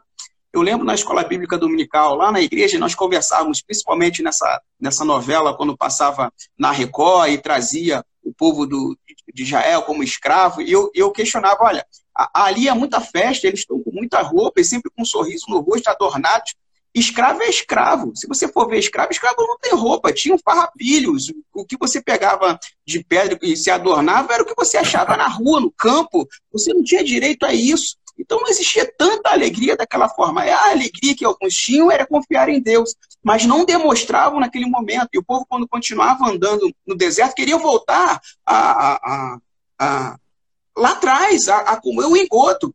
Deus nos chamou para que nós sentássemos à mesa e nos alimentássemos dela, mas muitos de nós ainda preferem comer as migalhas que ficam, o que caem da mesa. O que cai da mesa ainda pode me alimentar. Deus tem muito mais para mim e para você. E no capítulo 3 que nós lemos aqui, no versículo 7, que o pastor havia destacado, diz é, que Deus haveria de honrar a tanto José, mas é no versículo 5 que eu queria, santificai-vos. Olha, vamos ter uma nova aliança. E quando eles começam a se santificar, quando eles atravessam o Rio Jordão, Josué tem um estado, opa, agora eu vou separar o nosso povo. Não importa mais se eles vão guerrear com a força que tinham antes ou não, Deus está na nossa frente. Olha, nós temos uma aliança com Deus, e como nós somos um povo separado, todos os homens, a partir do seu oitavo dia, não foi só os guerreiros que foram circuncidados, todos os homens, a partir do seu oitavo dia, vão ter que ser circuncidados. Eles pararam ali, e veja bem, nesse momento, não tem um versículo que diz, ou uma passagem que diz que alguém questionou isso a Josué. Olha, melhor não fazer isso não, nós vamos ter uma guerra ali na frente. Não teve isso. Todos foram circuncidados e celebraram depois. Dois, três dias depois já estavam celebrando e comendo um maná, comendo algo novo. O que estava caindo do céu não supria mais as suas necessidades. Olha, o que está na terra prometido, que eu, eu dei e prometi para vocês, é melhor. nós estávamos, você acabou de falar do, do Caio, falando sobre o som, né, e, e como vai ser, há um, um, vai ser um momento novo. Porque quando nós voltarmos, nós vamos continuar fazendo os nossos cultos online também. Então, mais pessoas vão ser abençoadas, não só o povo. O povo da igreja vão estar todo presente lá. Nós acreditamos nisso, vamos estar lá, né, para nos abraçarmos, beijarmos, enfim, confraternizarmos com o Senhor. Mas mais povos vão ser alcançados, pessoas de outros estados, outros países, enfim, a palavra de Deus vai chegar a mais pessoas, como na escola bíblica dominical. Se nós estivermos lá presentes, nós vamos transmitir ela também online. Você vai poder assistir, seus familiares vão poder assistir e receber algo novo da parte de Deus daqui para frente vai ser algo novo da parte de Deus para a nossa vida também. Mas nós vamos ter que parar e nos santificar. O que nós fazíamos antes não serve. Deus está buscando aqueles que adorem Ele em espírito e em verdade. Não procuro o melhor músico, o melhor cantor, ou o melhor homem que tenha a melhor oratória. Deus busca aqueles que tenham um coração voltado, contrito para a sua palavra, para profetizar os povos, e só Jesus salva. O Espírito Santo, pois então, faz o resto. Eu não sou realmente o melhor músico, não consigo tirar o melhor som do meu instrumento, mas quando eu estou ali, eu estou tocando para o Senhor e apresento a Ele o meu melhor. Eu não sou, pois, o melhor cantor, mas quando eu estou impondo, pois, a minha voz, eu estou adorando a Ele, o Rei dos Reis, o Senhor dos senhores. Quando aqueles homens foram circuncidados, eles estavam mostrando que nós somos um povo diferenciado, nós somos marcados por Deus e nós vamos herdar aquilo dali. Eles já celebraram, já saíram para aquela batalha depois já de uma festa aposto que dali para frente nunca mais sentiram saudade do deserto. Pois bem, alguns queriam até celebrar, poxa, eu estava do Rio de Jordão quando nós celebramos aquela festa, foi bem legal, mas lá do Egito eles não se lembravam mais. Foi, pois então, uma nova, uma nova aliança, uma nova marca. Deus estava com o povo de Israel. Pastor Quinelá. Glória a Deus. Uh, uma coisa muito importante que eu acho que nós estamos vivendo hoje, nós estamos vivendo, experimentando o deserto.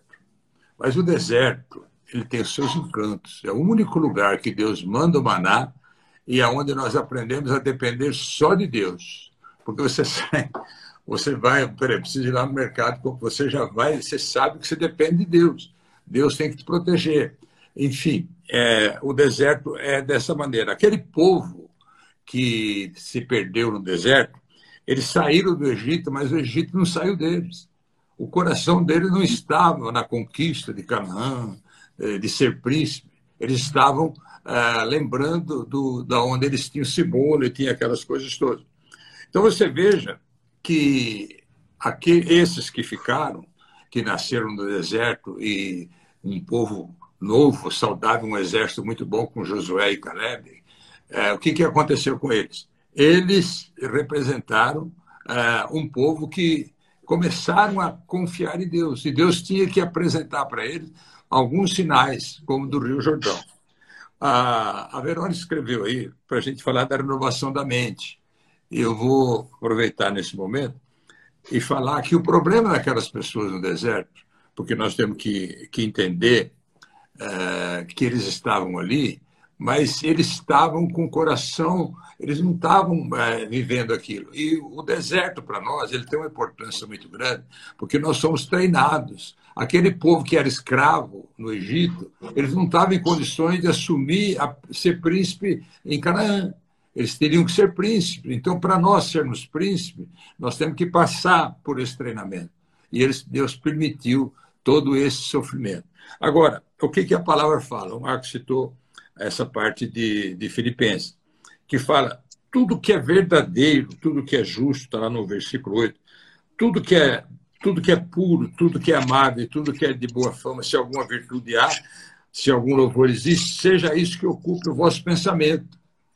Então, aqui, nesse texto aqui, uh, o que também aprendeste, recebeste, ouviste, e viste em mim, isso praticai. E o Deus da paz será, no, será o teu caminho. Então, nós que entendemos isso, porque o que acontece na prática, para a gente entender? Toda a, a, primeiro as coisas entram no nosso pensamento. O bom e o mal. Você pode acolher ou não. Vem um pensamento você tem que repreender na, na hora se aquilo não é de Deus. Porque os pensamentos nossos geram as nossas palavras. Nós falamos aquilo que nós pensamos. E as nossas palavras formam o nosso caráter. Então, quando uma pessoa, por exemplo, as pessoas que me conhecem, os parentes mais próximos, todos, sabe que em todo tempo, não, vai dar tudo certo, Deus está no controle. Então, esses pensamentos edificam as pessoas. E ali, então, o que acontece? Você atrai o bem. E aquele povo no deserto, eles atraíram muito sofrimento. Porque Deus honrou, falou: enquanto você estiver no deserto, eu vou mandar o maná. Vai cessar a hora que saírem. Então, as bênçãos de Deus, e que fala nessa passagem aqui, que fala: alegrai-vos sempre no Senhor. Né? Às vezes eh, a gente sorri, mesmo chorando. Eh, às vezes, e nós temos que transmitir essas palavras de vitória, porque Deus é que nos, nos dá essa bênção. Então, os pensamentos, esse povo, eles estavam com o pensamento no Egito, eles estavam lembrando da cebola, do que eles comiam ali, eles não estavam focados no caminho. Então, esse período que nós estamos atravessando é um período realmente difícil, que nós estamos convivendo, mas nem por isso nós podemos esmorecer. Deus vai nos entregar a vitória, você que crê, você que sabe, é, que sabe que Deus está na frente, e que nós tenhamos a sabedoria para receber de Deus o tratamento. Nós somos tendo tratados, né?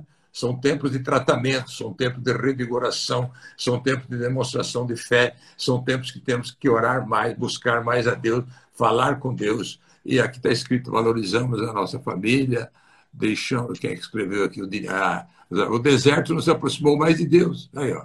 Dependemos mais de Deus nos aproximamos e valorizamos mais a nossa família e deixamos de valorizar as coisas, situações que achamos tão importantes na pandemia. Então, eu acho que nós estamos recebendo uma lição.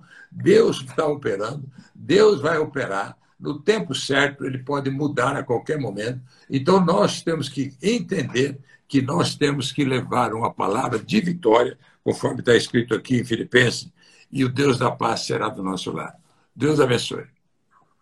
Amém, pastor. Vamos tentar aqui também ver os comentários. É, a nossa irmã é, missionária Verônica diz: Não canto bem, mas amo louvar.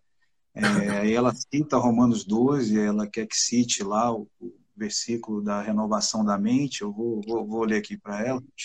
É, aí algumas pessoas estão entrando: Evangelista Altair, missionária Leila, é, Poliana, Karen, Cari Poliana, Mário Rothschild. É, sejam bem-vindos, Deus abençoe aí a todos. A nossa missionária Isabel fala: deserto aproximou mais de Deus, pastor já leu. Valorizamos mais e mais a nossa família, deixamos de valorizar coisas, situações que achávamos tão importantes na pandemia. É, eu tiro até pelo caso assim, marido e mulher, né? Há muito tempo em casa, a comunhão intensa, a gente, a gente citou aqui na aula passada, né? Que o cara comentando lá, né? Que tem 10 anos de casado, mas esse um de pandemia, vivendo intensamente com a mulher, ele vai comemorar 20 anos de casado. Porque a comunhão foi intensa. Mas, assim, se você vai para algum lugar, o outro já sente falta. Se os casais podem perceber isso aí. Se tá tão junto, mas se sai para algum lugar, às vezes precisa no trabalho, ou então precisa fazer alguma coisa ficam meio período ou então o dia inteiro fora, a pessoa sente a falta. Né? É, e isso aí é uma coisa que talvez a gente tenha que, que, que, martelar a volta, né? que é a valorização do ambiente familiar. Né? Da, tem muita gente que fala que é o tempo com Deus, o tempo com a família, e diz que é o tempo de qualidade, não, não é aquele tempo que a pessoa está tá lá, mas fisicamente, mas, mas não, não conversa com os filhos, não conversa com, com a esposa, né? Aí, só para descontrair também, o cara falou na, na, pandemia, né? Comecei a conversar mais com a minha esposa, até que ela é gente boa. então, cara, então as pessoas não tinham essa, essa convivência do jeito que foi agora, também foi muito intensa, mas no futuro a gente tem que fazer um equilíbrio disso daí. O versículo de Romanos 12, vou abrir aqui, ó. Rogo-vos, pois, irmãos, é o 1 e o 2. Rogo-vos, pois, irmãos, pelas misericórdias de Deus, que apresentei o vosso corpo por sacrifício vivo, santo e agradável a Deus que é o vosso culto racional. É, aqui o apóstolo Paulo está falando de um culto racional, de usar a razão. Em 1 Coríntios 14, ele fala que o culto tem que ser com ordem e decência. Isso é uma coisa fundamental, é, é porque esse período aí que a gente está vivendo também, de ataque ao evangelho, de ataque aos valores cristãos, é, isso não pode ser banalizado, isso não pode ser minimizado. É, qualquer que seja o futuro do, do, do, da igreja, se Jesus não voltar, nós seguiremos firmes defendendo os valores da família com ordem e com decência. É, a gente não, não, não vai é, atravessar todas as dificuldades falando como evangelho, como, como igreja, é, de maneira atabalhoada. E, e, a gente não começou a se organizar para pregar o evangelho, não foi agora. Isso vem dos nossos, é, da geração passada, e gerações e gerações, é, dos homens, de Deus, homens e mulheres de Deus que, que fixaram os valores cristãos. Então, nós não estamos inventando nada, nós não estamos inventando a roda. Nós queremos é nos enquadrar nesse evangelho verdadeiro. E aí vem o dois aqui, ó, e não vos conformeis com esse século, mas transformai-vos pela renovação da vossa mente, para que experimenteis qual seja a boa, agradável e perfeita vontade de Deus.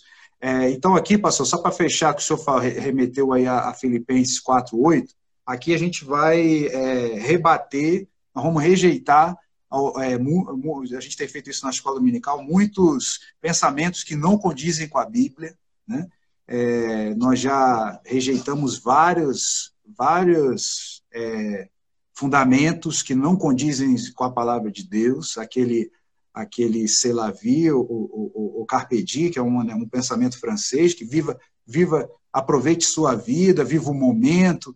É, isso a Bíblia não não ensina que a gente tem que levar a nossa vida dessa forma. Né? É, a gente tem que ter a nosso corpo, a nossa alma, o nosso espírito irrepreensível até a vinda do Senhor. Então não tem esse negócio de aproveite o momento, viva como você quiser. E aí esse outro pensamento, que fundamento que não tem amparo na Bíblia, é esse aqui, é, nós temos que renovar a nossa mente para experimentar a boa, agradável e perfeita vontade de Deus. E o Filipenses 4.8 fala que a gente tem que ocupar o nosso pensamento com as palavras positivas e a esperança, é, a misericórdia e a esperança da glória. É, e não esvaziar a nossa mente. Então, aqui a gente rejeita esse pensamento é, de pessoas que se reúnem para fazer meditação, onde diz que tem que esvaziar sua mente. É, tem até aquele jargão né, que diz que mente vazia, oficina do diabo. É, e aqui a gente diz que a gente tem que ocupar o nosso pensamento com as coisas de Deus e transformar a, no, é, transformar a nós mesmos pela renovação da nossa mente. Então, quem, quem tem que, às vezes, a gente volta a esse assunto aqui, né? Às vezes a pessoa se converte e espera receber do pastor uma cartilha do que, que o crente faz, o que, que o crente não faz, o que, que, eu, o que, que eu tenho que fazer, o que, que eu não posso fazer. Essa cartilha, infelizmente, ela não existe. Ela não, não, não, não podemos entregar cartilha os irmãos o que, que ele tem que fazer da vida dele, o que, que ele não tem que fazer. Essa, essa, essa questão, né, é, o Espírito Santo nos convence do pecado, do juízo da justiça. Então nós temos que, cada um de nós, por isso que a salvação é individual, né? Cada um de nós sentarmos em oração, na leitura da palavra, e o próprio Espírito Santo, o Senhor, vai nos revelar. E não, não adianta, a gente sabe o que, que a gente tem que parar de fazer, o que, que a gente tem que fazer mais. Não adianta a gente tentar se enganar, tentar em oração falar que, que não sabe direito o que tem que fazer. Sabemos sim os erros que nós cometemos. Né? Quando é, perguntaram para Eliseu, né, é, ele perguntou onde é que caiu lá o machado, e o cara, ó, caiu aqui. Então o cara sabe onde que caiu o machado, sabe onde que está o problema, sabe onde que precisa resolver a situação. Então, é, a gente traz essa palavra para as pessoas que estão se convertendo. Ah, eu quero que o pastor me diga o que, que eu vou fazer, né? Que aí volta aquele provérbio 11, 14 lá, né, dos conselhos.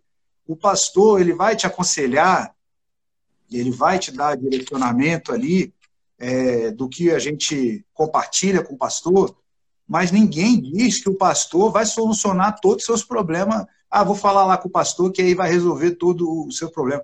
É, tinha uma situação de um pastor, né, que, que ele conta, daqui a pouco eu trago aqui o, o nome desse pastor, eu, eu esqueci, é, e ele estava sendo muito sobrecarregado, muito sobrecarregado, sobrecarregado na igreja, e, e o pessoal, é, toda hora um problema, toda hora o pastor tinha que resolver tudo, e ele já estava já ficando mal de saúde, né? a, a cabeça dele estava cheia, porque são muitos problemas pesados, e teve uma hora que ele não estava aguentando, inclusive com a, com, a, com a, esposa, que não dava atenção, E, e aí o irmão ligou e falou: oh, é, você vai ter que vir agora resolver meu problema. E ele tinha marcado de levar a esposa dele ao cinema, o pastor. E o irmão falando: não, você vai cancelar esse seu, seu, a sua ida ao cinema e vai vir aqui para resolver meu problema é, é, no meu casamento, não sei o quê. E, a, e, o, e, o, e, o, irmão, eu não sei se era algum obreiro, se era algum irmão, ele aumentou o tom e falou: ó, eu sou um dos maiores dizimistas, você vai ter que vir aqui resolver meu, minha situação agora. Aí o pastor viu que o, que o cara aumentou o tom e o pastor aumentou também, porque ali é uma situação dessa ali que o pastor também ele é um homem, ser humano. O pastor também aumentou o tom e falou: ó, é justamente que eu não vou demarcar o meu cinema com a minha esposa, o meu casamento não ficar igual tá o seu aí agora. Então, é, a situação ali de, de, de pressionar o pastor para resolver problema e falar que é dizimista e tudo, não é assim que funciona. É, é, resumindo o testemunho desse pastor aí, ele estava tão sobrecarregado que ele parou no hospital. Parou no hospital, é, é, estafado e teve que, que, ficar um tempo em recuperação, porque as pessoas estão achando que, que, os pastores vão resolver todos os problemas e todas as situações. Então, para isso que está escrito aqui, ó, transformai-vos pela renovação da vossa mente. Né? É, nós temos que nos transformar uns aos outros e renovar a nossa mente. É, antes de eu passar aqui para o próximo bloco, para fechar, na verdade, o próximo bloco ainda depende que a gente termine aqui a parte de Josué 5, para não deixar para trás aqui. Eu vou fazer essa leitura e aí eu peço aí para o pastor depois voltar a comentar essa parte da, da, sobrecarga que o pastor tem dos problemas, né? ainda mais nesse período de, de pandemia. Né? É, para fechar aqui o 5, ó, Deus aparece a Josué. É o versículo 13. Estando Josué ao pé de Jericó, levantou os olhos e olhou. E eis que se achava em pé diante dele um homem que trazia na mão uma espada nua. Chegou-se a Josué a ele e disse: És tu um dos nossos ou dos nossos adversários? Respondeu ele: Não, não, sou o príncipe do, do exército do Senhor e acabo de chegar.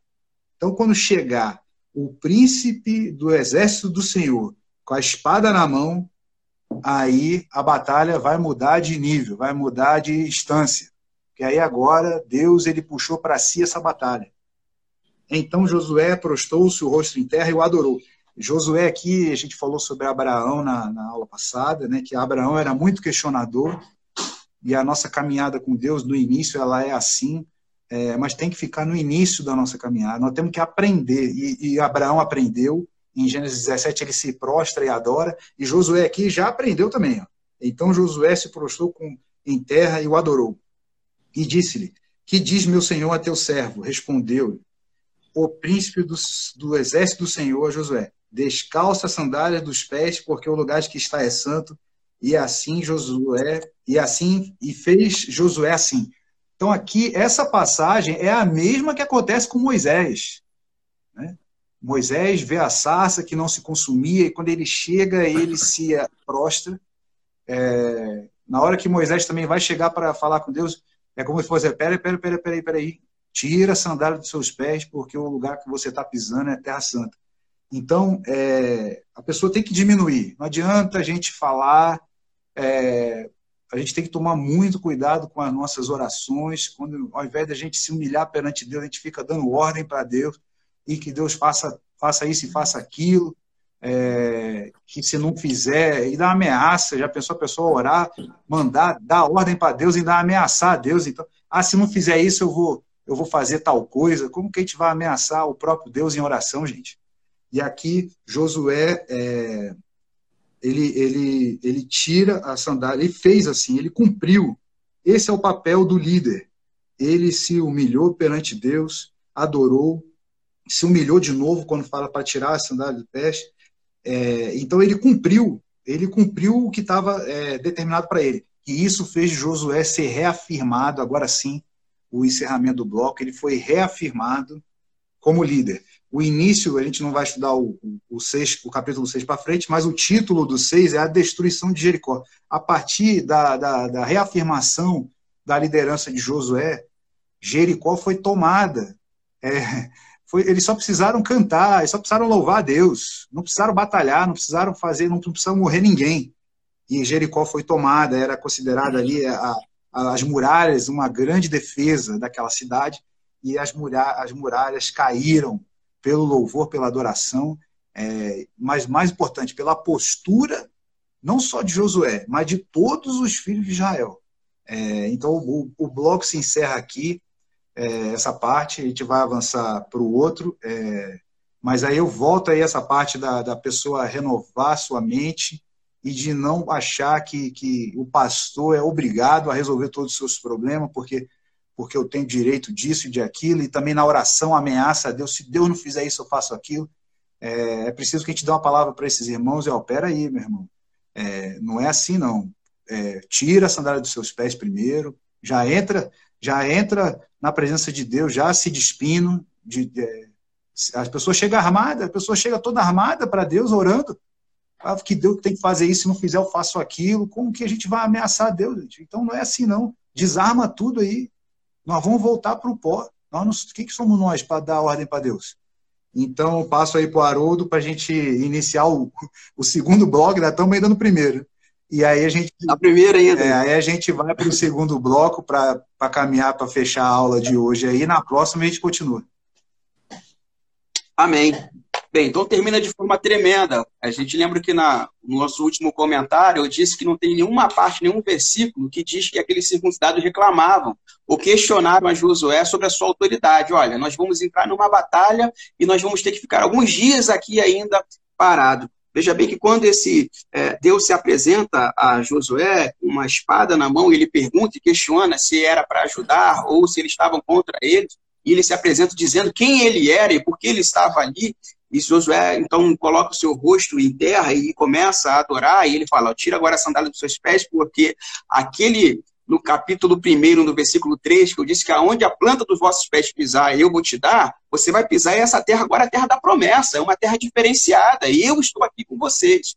E pode ver que eles não guerrearam, eles simplesmente cantaram, rodearam, pois então, a cidade de Jericó, e no sétimo dia rodearam sete vezes, e cantaram, e louvaram, e gritaram, e as trombetas, pois então, tocaram e suaram, e o muro caiu, desceu, ó, e eles atravessaram e tomaram, pois então, a cidade. Deus estava realmente no controle. Alguns, alguns irmãos colocaram aqui, quando o evangelista Marcos estava é, falando, dizendo, é, porque nós estamos é, é, lutar contra a nossa carne, que a nossa carne é a que é fraca. Graças a Deus e glória a Deus que a nossa carne é fraca, porque diz o, o versículo que a nossa carne é fraca, mas o espírito é forte. E nós não estamos lutando contra a carne nem contra o sangue, nós estamos lutando contra o príncipe de potestade. E nosso espírito tem que estar forte, vivificado diante de Deus. Nós temos que ter feito, pois então, as nossas escolhas lá atrás, como Josué fez. Antes da batalha, eu vou circuncidar aqui os meus, eu vou reformular, pois então, refazer a minha aliança. E eles fizeram essa, essa aliança com Deus e voltaram lá atrás. E Deus, pois então, deu a vitória. Se nossa, nossa carne agora está fraca, porque nós estamos vivendo um período de pandemia, e o pastor já vai colocar em relação aos pastores que estão falando, falando né? Eles vivem uma balança de proporcional. E um dia a gente celebra a vida de nascimento de alguém, outro dia a gente está realmente é, diante de um cemitério enterrando um ente querido, no outro dia já tem um batismo para ser realizado, que a pessoa precisa ser batizada, no outro morre outra pessoa, no outro é um casamento para se celebrar, é uma gangorra espiritual também muito grande. Mas nós temos que entender o seguinte: quando eu coloco meu filho numa escola secular, normal, chega lá a sua idade de seus 5, 6, 7 anos de idade, já vai para o primeiro, segundo, segundo ano, terceiro ano, enfim, vai dar sua continuidade nos seus estudos, o que ele aprendeu de obrigado, por favor, é, a, a, é, por gentileza, enfim, é, toda essa educação ela vem de casa, a gente não espera isso só simplesmente da escola. Então, alguns irmãos chegam diante do pastor querendo que ele se olhe, ó, resolva tudo para mim, mas tem algumas coisas que eu mesmo posso resolver em casa. Eu mesmo, no meu secreto, posso orar a Deus e Deus vai me responder. Tem coisas que eu não posso ficar jogando simplesmente nas costas do pastor. Ele é meu ajudador, é o meu conselheiro. Sim, mas nós temos que também tomar a nossa decisão. O povo podia ter tomado a decisão. Ó, José falou para circuncidar. Eu não quero, eu não vou fazer. Nós não devemos questionar. Se ele falou que era para fazer, nós vamos fazer. Se o pastor falou que nós vamos fazer o culto tal dia, tal horário, nós vamos estar lá para prostrar a ele que nós estamos juntos dele. Juntos nós somos mais fortes, nós vamos conquistar a terra prometida quando nós estivermos em unidade. Povo, pois então, que está é, separado um do outro, com guerrinhas internas, esse não é vitorioso, não conseguimos conquistar nada. Nós precisamos estar juntos, permanecermos fiéis juntos, para que nós possamos herdar a terra prometida. Só um pouquinho mais à frente, antes de pastar o pastor lá, no capítulo 7, quando eles vão agora, então, a, a, a, outra batalha, já tinham conquistado coisa Jericó contra Ai, o povo cai por quê? Quando Josué agora não manda mais espia, eles estavam já acomodados e falam, olha, esse povo de Ai é muito fraquinho, essa cidade de Ai é muito fraquinha, mande dois ou três mil homens no máximo. E Josué ouviu a esses homens e mandou três mil homens. Diz a palavra de Deus que na guerra, na primeira batalha, pois então que eles, que eles foram a, a, a guerrear, sabe quantos voltaram? Existiam 36, a Bíblia diz, 36 mortos. E eles retornaram, voltaram correndo, desesperados.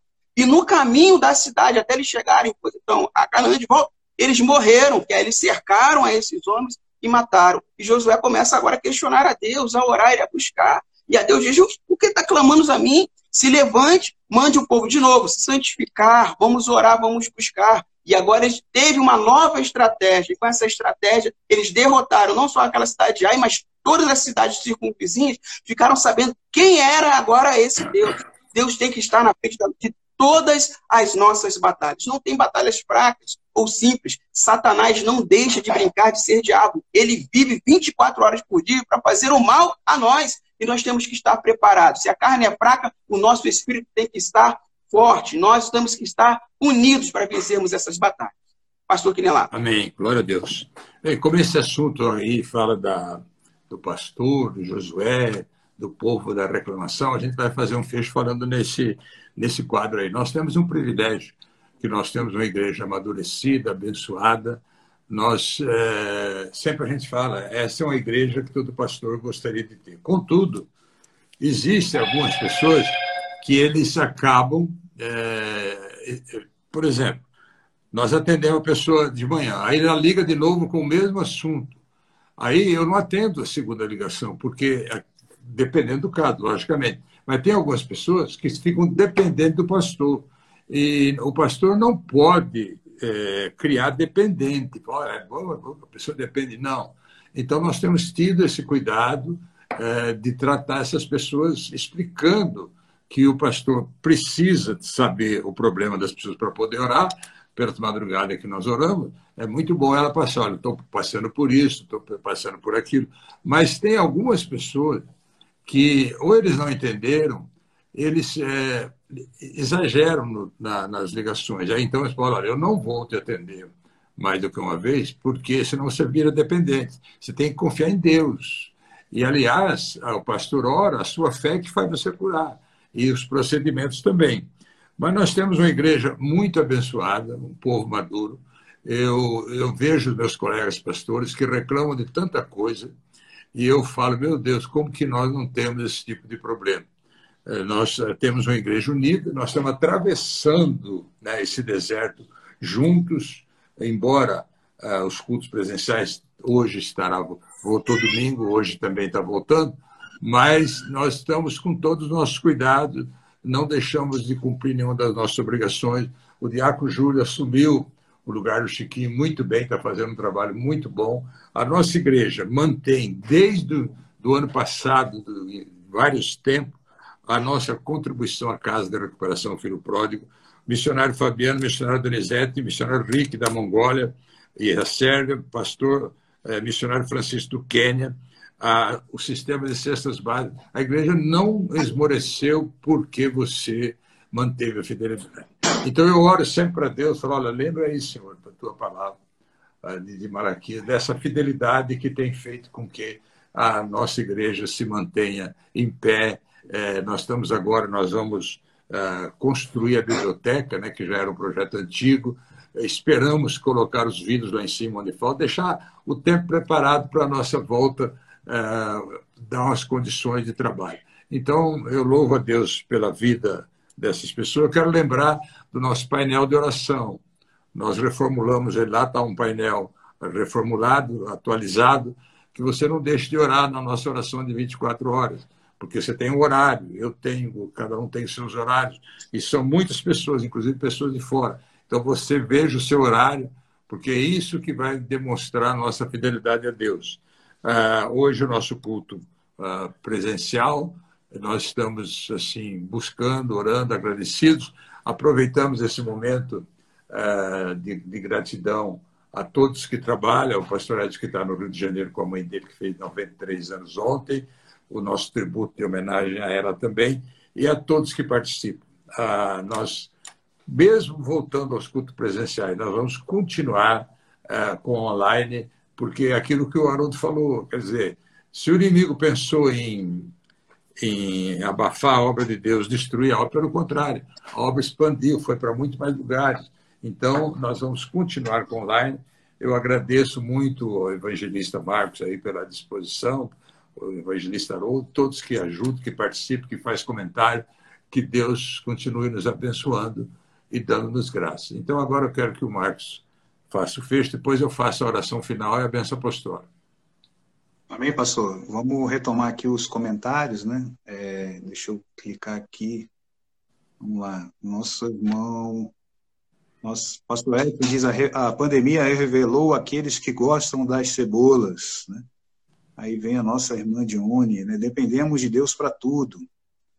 É, Aí vem aqui, nossa missionária Isabel. Aí na pandemia vimos que o importante é Deus, família e a nossa pátria.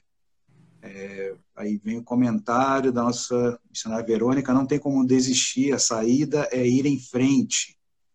Concorda? Ainda bem, Deus me preparou antes da pandemia, não mexeu na minha convivência. Né? Acho que é aquela parte da convivência do, da, da família. Aí vem o nosso irmão Vicente, de realmente essa aula, é, Escola Bíblica Dominical Online, realmente está alcançando vários estados.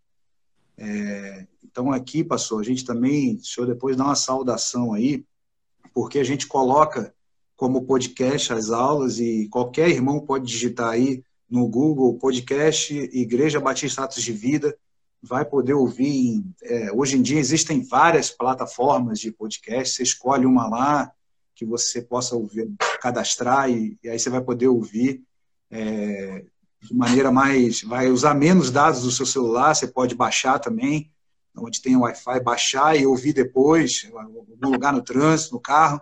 Então, está é, tá como podcast e tem alguns países, principalmente nos Estados Unidos, é, o, o, a demanda, a audiência está muito grande. Então, eu deixo para o pastor e para o presbítero Auru dar a saudação para os irmãos aí em vários lugares. O nosso é, evangelista Altair diz, em momento difícil, estamos vendo a ação do Pai. Jaqueline diz, o Senhor nos deu uma chance de passar um tempo com quem amamos. O Vicente diz que é de São Gonçalo, amigo da Aline do Haroldo. Aí diz aqui, ah. a Verônica diz, para que experimenteis qual é a boa, agradável, perfeita vontade de Deus. O Vicente diz que está a bênção a aula. É, nosso evangelista é, Altair diz: não, nunca fomos tão próximos como agora. Não se pode viver dissolutamente, diz a nossa missionária Verônica. Realmente, grande a batalha, a nossa grande batalha contra a carne. É, o pastor, eu só ver aqui, o pastor não pode mastigar alimento por nós. A missionária Isabel diz: quanto mais Deus penetra em nossas mentes por meio da de nossa permissão, Deus transforma a nossa vida em bênção e nunca mais estaremos só. É, aí o pessoal concorda. Graças a Deus aí pela participação dos nossos irmãos. Tem muita coisa aqui para não deixar passar. A senhora Isabel coloca: quando Deus chega, muda totalmente a nossa sorte. Deus é fiel, maravilhoso e tremendo. E o nosso diácono Osmar diz: não devemos colocar o Senhor à prova. Quem fez isso foi Satanás, né? É, inclusive o próprio diabo tentou Jesus, né? A, a, aquela tentação do deserto e ele diz, ó, pula aqui do, levou ele no mais alto lugar do templo, né? Uma altura considerável. Outro dia eu vi um vídeo lá da altura que é, tá até hoje lá o pináculo, é, mais ou menos, né? É, pula daqui, pula daqui de, do alto, porque como você é o filho de Deus, os, o, Deus vai dar ordem a seus anjos para se, se segurar e não vai acontecer nada contigo. Então, essa, essa questão é, da gente não podemos ter essa soberba de, de colocar Deus à prova, de colocar o Senhor à prova. É, inclusive, o próprio Senhor Jesus, nessa passagem, ele declara: Não tentarás o Senhor teu Deus. Né?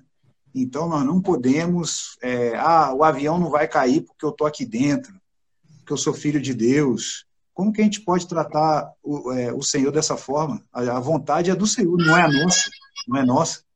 E a pessoa fala, ah, eu vou, eu vou sair sem máscara, vou entrar lá onde tem coronavírus sem máscara, porque não vai acontecer nada comigo. Isso aí Jesus, o Senhor Jesus falou, não tentarás ser o teu Deus. Então foi bem claro nisso.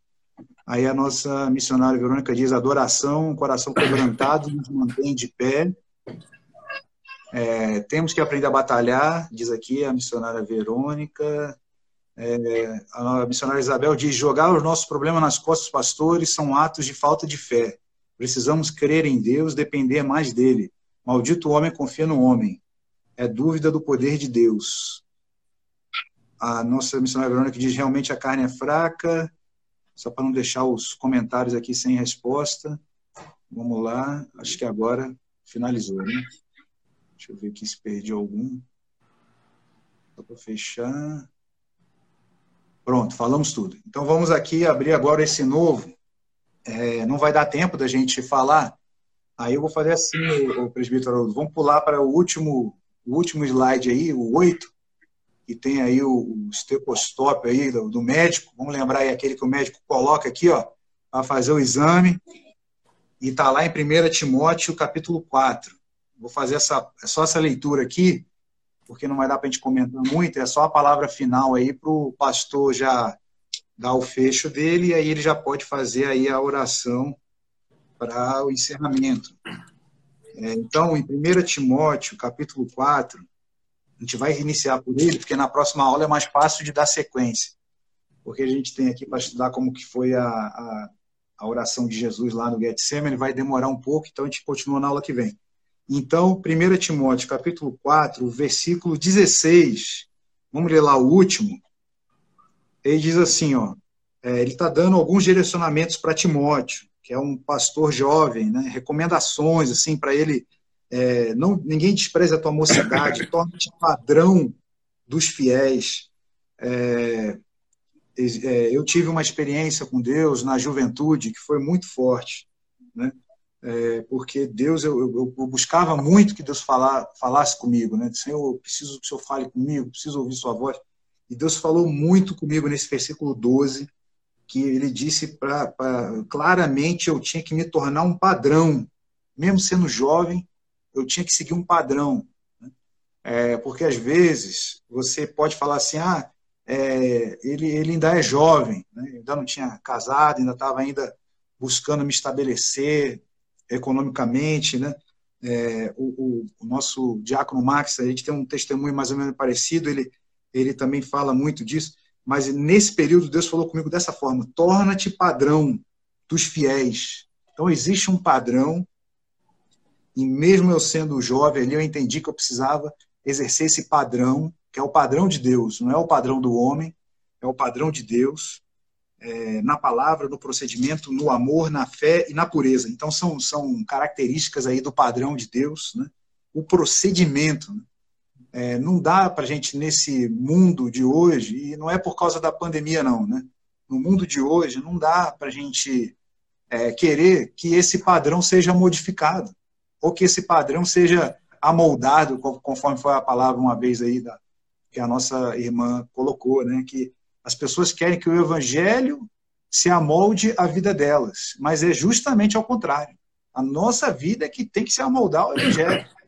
Não adianta, é, conforme esse assunto toda hora volta também. O Ed tem colocado aqui a, a, a a estratégia maligna, vamos já falar assim logo, maligna, estratégia maligna de pessoas que tentam é, pegar a interpretação bíblica para abrir um, um, um espaço para acomodar certo tipo de situação que a Bíblia é claramente contra. Então, assim, é, não sou eu que vou mudar a palavra de Deus. Em Apocalipse diz claramente que as pessoas vão para o inferno. Quem acrescentar um tio, acrescentar qualquer coisa. Então, é, a gente tem que ter esse cuidado no procedimento para tornar o padrão dos fiéis. E aí, essas recomendações que o apóstolo Paulo tem dado a Timóteo, que é um jovem pastor, vem o 16, para a gente fechar a aula de hoje, e diz assim, ó, tem cuidado de ti mesmo e da doutrina. É, então, a, a, questão não é nem para cuidar do evangelho. O evangelho não precisa de mim, gente, não precisa do homem. A gente viu claramente a aula de hoje falando sobre isso. Moisés, ele, ele, ele encerrou o ciclo dele, iniciou um novo ciclo com Josué. Então, Deus ele é, não vai, não depende do homem. A obra de Deus não depende do homem. E aí aqui, ó, tem cuidado de ti mesmo. Aí esse aqui é o versículo que eu queria que você procurasse, o Haroldo, que é quando o apóstolo Paulo fala que, que ele procurou agir diligentemente para que ele mesmo não venha a ser desqualificado. É, então, aqui, é, o apóstolo Paulo mandou, é, recomendou a Timóteo, ó, se você for cuidar de alguém, cuida de você primeiro. Você primeiro cuida de você, é, da sua, da sua situação de saúde, sua situação mental. Por isso que eu botei um estetoscópio aí, que é quando o cara vai no médico, né? Vem o doutor, já coloca assim, já faz uma, uma checagem básica, né? Então, a recomendação ali para o jovem pastor Timóteo, ó, primeiro que você vai cuidar é de você. Cuida de você mesmo. Né? Tem até aquela passagem também que diz que, que adianta o, é, salvar o mundo inteiro, resolver o problema de todo mundo e perder a sua própria alma. Aí ele vem, tem cuidado de ti mesmo e da doutrina. A doutrina também precisa ser, a gente precisa batalhar para manter uma manutenção, né? Cuidado é manutenção, né? É, existe a manutenção quando você vai fazer é, manutenção em carro, veículo, né? Manutenção corretiva, que aí a coisa já aconteceu, infelizmente, o problema já aconteceu, e aí você precisa gastar muito mais dinheiro e tem a manutenção preventiva. A pessoa vai viajar de carro, ela vai lá e faz uma revisão, a manutenção preventiva. Aqui, esse cuidado que ele está dizendo aqui, ó, cuida da doutrina de maneira preventiva. De ti mesmo, sua saúde, sua, sua saúde é, física e espiritual, né, mental, e cuida da doutrina. Aí ele fala: continua nestes deveres, porque fazendo assim salvará tanto a ti mesmo como aos teus ouvintes. Então, aqui, é, acabou que pela aula de hoje a gente vai fechar com esse versículo, a gente vai retomar esse 1 Timóteo 4 no, na aula que vem. É, então, o importante das pessoas é não querer é, resolver o problema dos outros. Aí eu deixo essa palavra para o pastor Quinelato, que ele frisa bem essa a máscara. Quando você vai pegar um voo, você coloca a máscara primeiro para depois colocar em outro porque você, se você não souber colocar aquela máscara, não adianta querer ajudar os outros a colocar a máscara quando tem a despressurização do ar lá, as máscaras para colocar. Isso nunca aconteceu comigo, já, já viajei aí bastante, é, nunca precisei, mas tem pessoas que às vezes acontece, a máscara realmente cai para poder. E, e se a pessoa não souber colocar ali, eles falam. Quem anda de avião sabe Primeiro coloque a máscara em você mesmo para depois colocar nos outros, até nas crianças. Não adianta nada o cara ficar batalhando, colocar a máscara ali no seu filho, ele não, ele não sabe colocar nem nele. Então não vai, não vai salvar nem ele, não vai salvar nem o filho. Então aqui essa palavra vai nesse sentido aqui. Eu passo aí para o Haroldo para depois o pastor Quinelato fechar. Amém. É, nós vamos dar início então a 1 Timóteo no capítulo 4, né, da, na nossa próxima aula.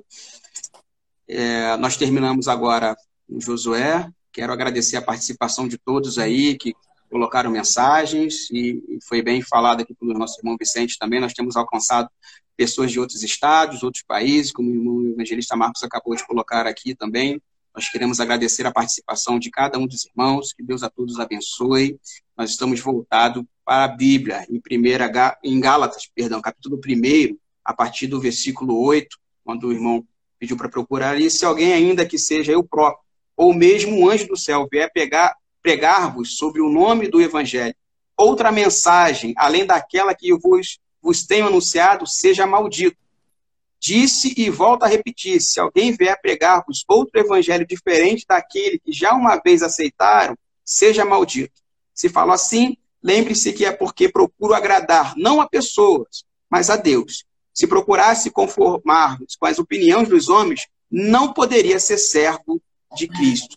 nós não estamos voltados e preocupados em agradar os irmãos. Há uma liturgia agora, e eu, antes de passar para o pastor, rapidinho, eu queria deixar também que a própria mensagem dos pedidos de orações está também agora já no nosso site, nosso link que nós estamos enviando aos irmãos. Você pode colocar ali também os seus pedidos ali de oração, deixar o seu telefone que os pastores vão entrar, pois então em contato com os irmãos e, e poder falar ali o que vocês estão passando ou não. Mas o que nós estamos buscando a Deus não são palavras motivacionais, e sim devacional. Nós temos voltado para a palavra da Bíblia.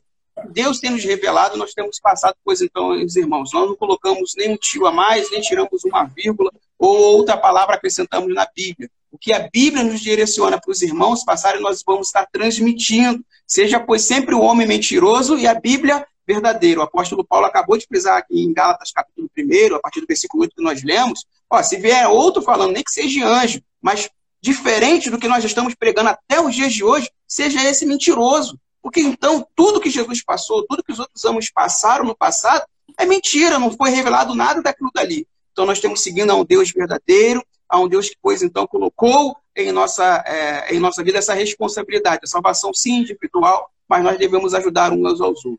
Amém? Pastor Quinelá. Glória a Deus. Vamos encerrar então, né, até pelo, pelo horário. Eu só queria registrar que terça-feira, culto da família online.